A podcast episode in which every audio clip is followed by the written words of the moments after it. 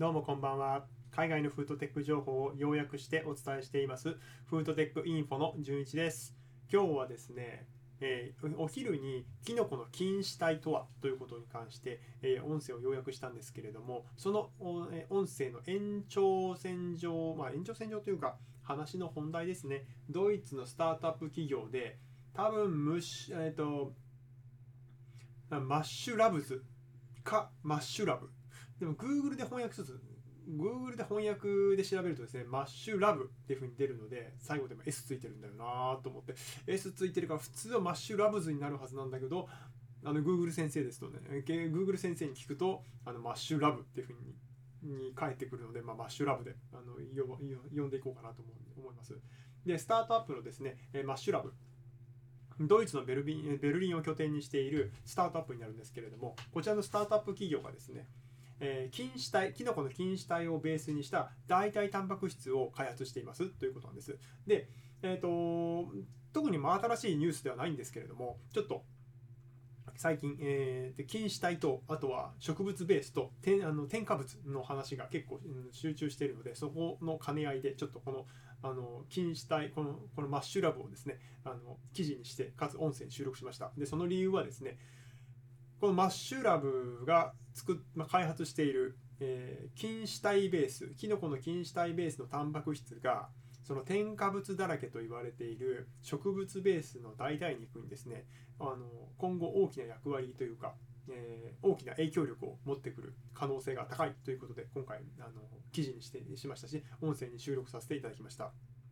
まだ日本だと菌糸体ベースのえー、代替肉とかあとは菌糸体ベースの他の、えー、例えば緩衝材とかですね、えー、家具とかあとはえーと、建材とかはですね全然話に上がらないと思うんですけれどこのキノコの菌糸体はですね非常に使う用途が広いです食べ物だけじゃなくてあの他にも使い道が広くてですねそれもまたちょっとあの後でポロッと少し少しだけですねあの説明しようかなと思いますのでよろしければ聞いていってください。ではですね、えーと、そのドイツのベルリンを拠点にしている、えーえー、 Mushlab Mushlab なんですけれどもこちらの企業はですね面白いことに普通その材料は例えば植物ベースの代替肉であったら、まあ、大豆ミートとかになるんで材料大豆じゃないですか。あとは他の豆でいくとあのエンドウ豆とかそら豆とかあとひよこ豆とかっていういわゆるあのザ豆みたいなのをですねえー、材料にしてタンパク質を作るんですけれどもこの企業はですね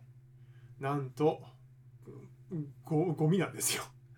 ゴミをですね、まあ、ゴミって言ったらちょっと失礼かな。あの具体具体的な中身を挙げるとですね、使用済みになった穀物、あとはあの使用が終わったコーヒーの出がらし、あとはお出がらしのお茶、あとはおがくずなんですよ。まあ、要はゴミですよねっていう話なんですよね。あの要はこういうあの大量に出されるですね食品あの食農業とか食品産業からですね大量に出てくるこの副産物まあゴミなんですけれど要するに発禁あの分かりやすく言っちゃうとこのゴミをですね使ってその、えー、菌糸体ベースの代あの菌糸体ベースの代替タンパク質を作ってるんですよ。なかなかあの目の付けどころが違うなと思うんですけどなかなかゴミからですね代替タンパク質を作るっていう発想がなんかすごいねと思うんですけれどあのこのこのやり方をですね、えーと、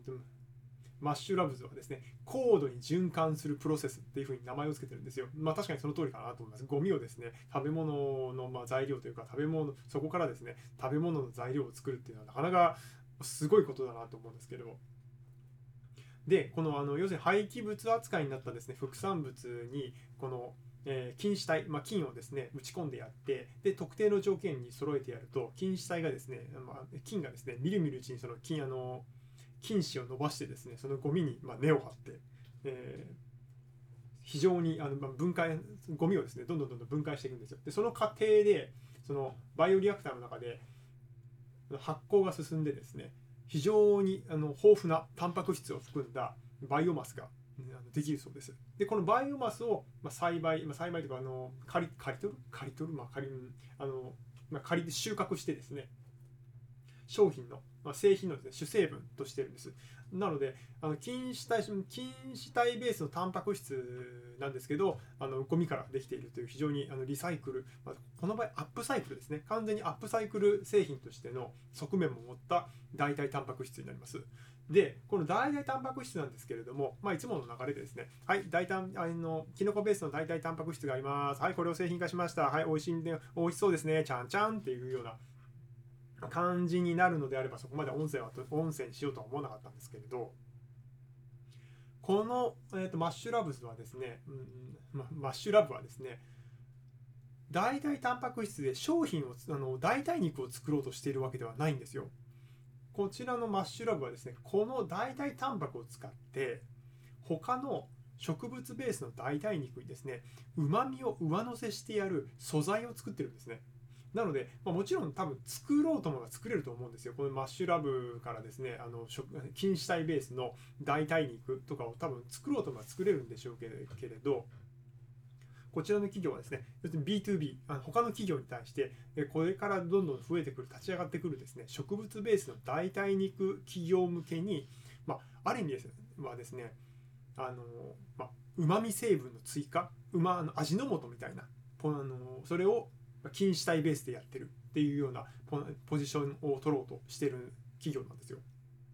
でこうすると何がいいかっていうとまず植物ベースえっと、2つ前の音声聞かれてる方はですね、あの植物ベースは添加剤がもりもりですっていうあの内容を収録させていただきましたので、もし無添加とかですね、あの植物ベースの代替肉に興味ある方はちょっとそれを聞いていただけると、あの勉強になるところが、勉強というか参考になるところがあるかもしれないので、よろしければ。で、あでえっと、本題なんですけど、えー、脱線しちゃったんであの植物ベースの代替肉はですねもともとがその植物ベースということがあって肉っぽく作るのが、まあ、あのあの添加物をもりもり山盛り持ってですねあの肉っぽくしてるんですよ。ということであの健康食品とはみたいなですねあの健康に気使ってるはずなのに健康添加物をもりもり食べる羽目になってしまっているというのがあの問題になっていてそこにですねこのキノコベース、まあ、キノコの菌糸体ベースの代替タンパク質を加えてやるとキノコのもともとの特性というかキノコにはですねうまみ成分としてグアニル酸とかグルタミン酸とかイノシン酸とかが多く含まれているものがありますので、え十分なうまみを持ってるんですね。なのでこの代替菌糸体の代替タンパク質を植物ベースの代替タンパク質に材料として加えてやるとうまみ成分がぐっと増えてですね、え、植物ベースに不足している、まあ、肉を食べたっていう感じをですね解解消じゃないなあの改善してくれるでよりですね肉っぽくあの植物ベースの代替肉をですねより肉っぽくですねあの、まあ、ブラッシュアップというか何ていうのかなこういうのって日本語で言うとうん、まあ、押し上げてくれるような役割を持つ、えー、製品を作っています。でこうするとあのうまく感じるさせうまく感じるようにですね、えー、添加物をたくさん使わずにあの美味しく感じる、え、植物ベースの代替肉が作れるようになるということでね、ま、そのままですね単純によくある最近のフードテック企業のあの製品をスタートアップで作ってでそれを市販化させて市場のシェアを取っていくっていうような企業とは違ってそのシェアを取っていく企業を側面から支えるその材料を提供する企業というポジションを取っています。でちょっと前のですけど2020年の8月に約、えー、1000万ドルに約10億円、まあ、10多分10.5億円ぐらいかな今の円相場でいくと。を、えー、資金調達をしまして今後ですねこの菌糸体ベースのタンパク質のあの生産の規模を拡大する予定です。でそのえー、菌糸体ベースのタンパク質をですね企業向けにあの販売していくということを予定しているそうですなので今後、まあ、どうどれぐらい規模が大きくなってですね他の会社にどういうものを出すかはちょっとまだ未確定ではあるんですけれども、えー、今後ですね植物ベースの代替肉に、えー、菌糸体のタンパク質が上乗せ上乗せされてさらに美味しい植物ベースの代替肉が出てくる可能性は十分にあります。ということで、えっと、話をまとまとめる前にあとキノコの菌糸体のあの他の使い道ですね。これをちょっとさらっとご説明します。でキノコの菌糸体なんですけれど